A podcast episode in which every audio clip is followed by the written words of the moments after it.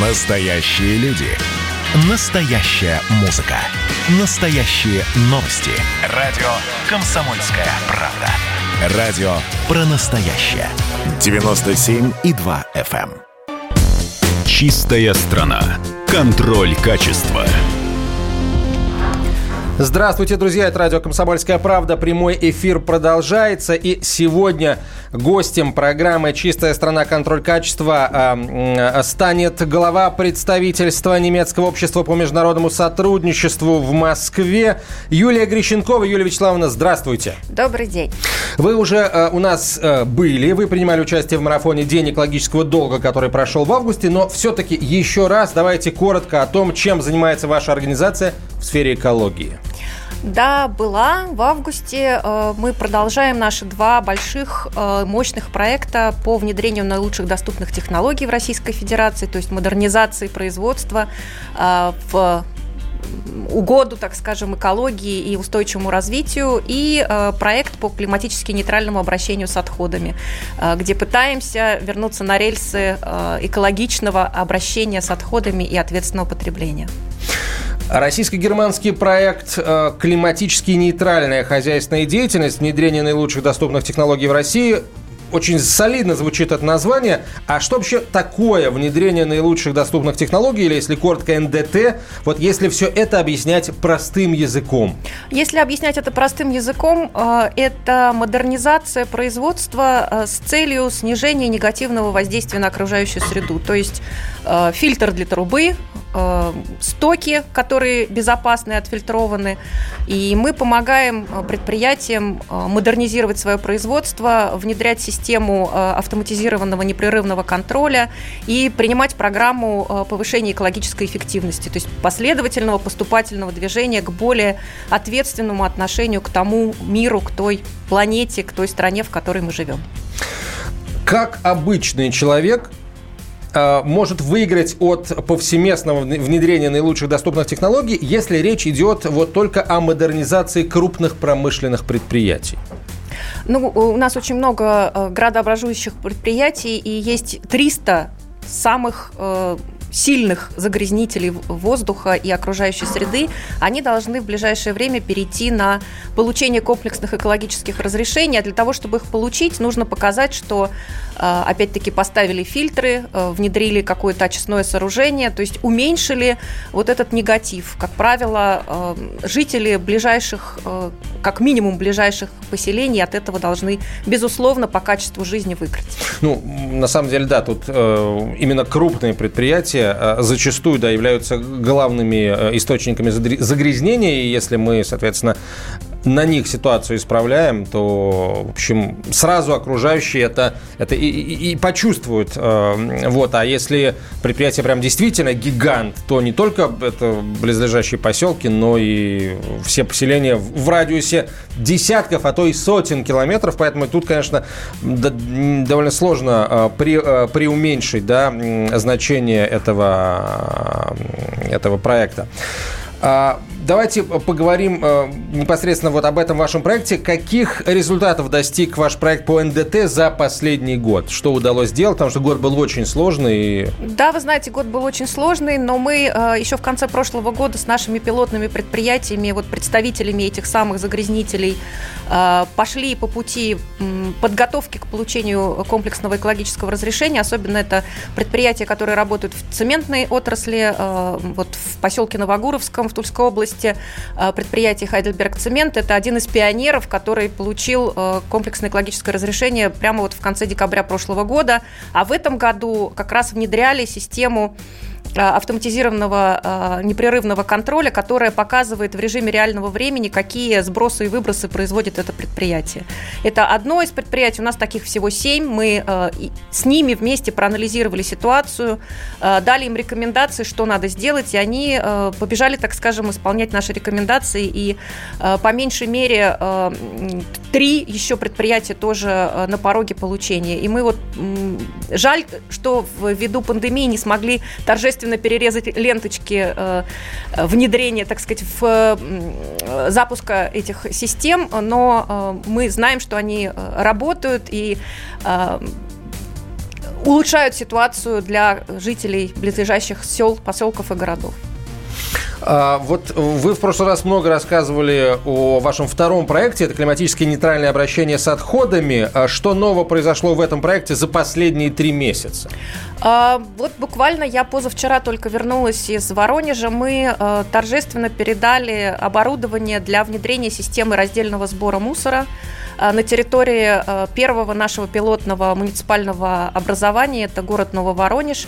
Мы активно сейчас уже вступили в финальную стадию, то есть уже в практическую реализацию этого раздельного сбора на территории двух Э, муниципалитетов, которые станут модельными, и этот опыт можно будет потом транслировать. То есть это городское образование населением э, порядка 30 тысяч человек и такой же э, сельский район. То есть таким образом мы получим модель, которую для малых российских городов и для среднего российского сельского э, муниципального района можно будет внедрять. Э, вы работаете в пилотных регионах, вы помогаете местным властям организовать в том числе раздельный сбор отходов. Э, вот с вашей точки зрения, наверное, даже не с точки зрения, а с точки зрения вашего опыта работы в России, каковы основные трудности, которые мешают нам в России сортировать твердые бытовые отходы максимально эффективно? А, вы знаете, наверное, э, трудности, знаете, как разруха, как говорится, бывает в головах. А, люди просто к этому не привыкли, вернее, отвыкли. Нужно вводить возвратные э, системы для обмена э, тары стеклянных и пластиковых бутылок. Нужно, чтобы То есть люди... то самое, к чему мы привыкли в советское, советское время, время. Совершенно верно. То есть если люди будут видеть, что то, что они разделяют, перерабатывается тоже раздельно, я думаю, что они к этому придут. И если будет выгодно сдать эту бутылочку и получить взамен, как, например, вот мы же распространяем германский опыт. В Германии ты покупаешь ящик, допустим, минеральной воды в стеклянной таре. В следующий раз, когда придешь, ты принесешь этот ящик со стеклянными пустыми бутылками, соответственно, на сумму стоимости тары уменьшится твоя покупка. Это первый момент. И второй момент, конечно, должен быть замкнутый цикл. Как говорится, в Германии это экономика замкнутого цикла. Соответственно, не нужно забывать, что на конце этого цикла есть переработка. Есть э, нужно извлекать из того, что мы считаем мусором, вторичные материалы материальные ресурсы, а они там есть. Ну и, конечно, э, популяризация и объяснение, как и что и почему. И я думаю, что мы достаточно хорошо продвигаемся по этому направлению. Вот а, хотелось бы чуть подробнее, наверное, об опыте Германии поговорить, каких успехов эта страна достигла в вопросах а, повышения экологичности данных процессов и самое главное, каким образом опыт Германии, какие его элементы можно внедрить в нашей стране и как это нам поможет? А, ну, мы активно популяризируем опыт Германии, практически перевели все законодательство о системе обращения с отходами или об экономике замкнутого цикла, точнее, для а, специалистов, экспертов, для представителей государственных органов. И а, вместе с Урал не экологией даже проводим сейчас такое полномасштабное исследование о том именно, какие есть методические рекомендации, что можно взять, а от чего следует отказаться. Самое основное, на мой взгляд, и я говорила уже даже в стенах э, «Комсомольской правды» об этом, э, это задействование конкретного гражданина, потому что э, ответственное обращение с отходами начинается в рамках э, домохозяйства, в семье.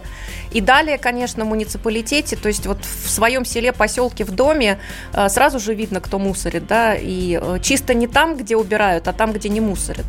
Поэтому прежде всего ответственное отношение к этой проблеме э, и понимание, что э, не безграничные ресурсы полигонов, не безграничные ресурсы этих самых мусорных контейнеров. Чем реже ты будешь э, покупать пластиковый пакет в магазине, может быть, будешь ходить с холщовой сумочкой, тем меньше этого пластика, этого полиэтилена будет потом оказываться в неразлагаемом виде на полигоне недалеко от твоего дома. Ну и помимо вот этих благородных целей, наверняка есть и прямо конкретные финансовые результаты да, а, от такой работы, насколько борьба как бы вот с а, замусоренностью, сколько она отбирает денег у государства, да, и сколько, соответственно, можно сэкономить, если просто не мусорить на самом деле? Ну, на самом деле все жалуются на высокие тарифы, а если будет введен раздельный сбор, я глубоко убеждена, что этот тариф можно будет снизить, потому что региональные операторы и те, кто за ними стоит, кому они смогут продать этот вторичный пластик, это вторичное стекло, соответственно, они уменьшат тариф. Э, это вот угу. если конкретно для, э,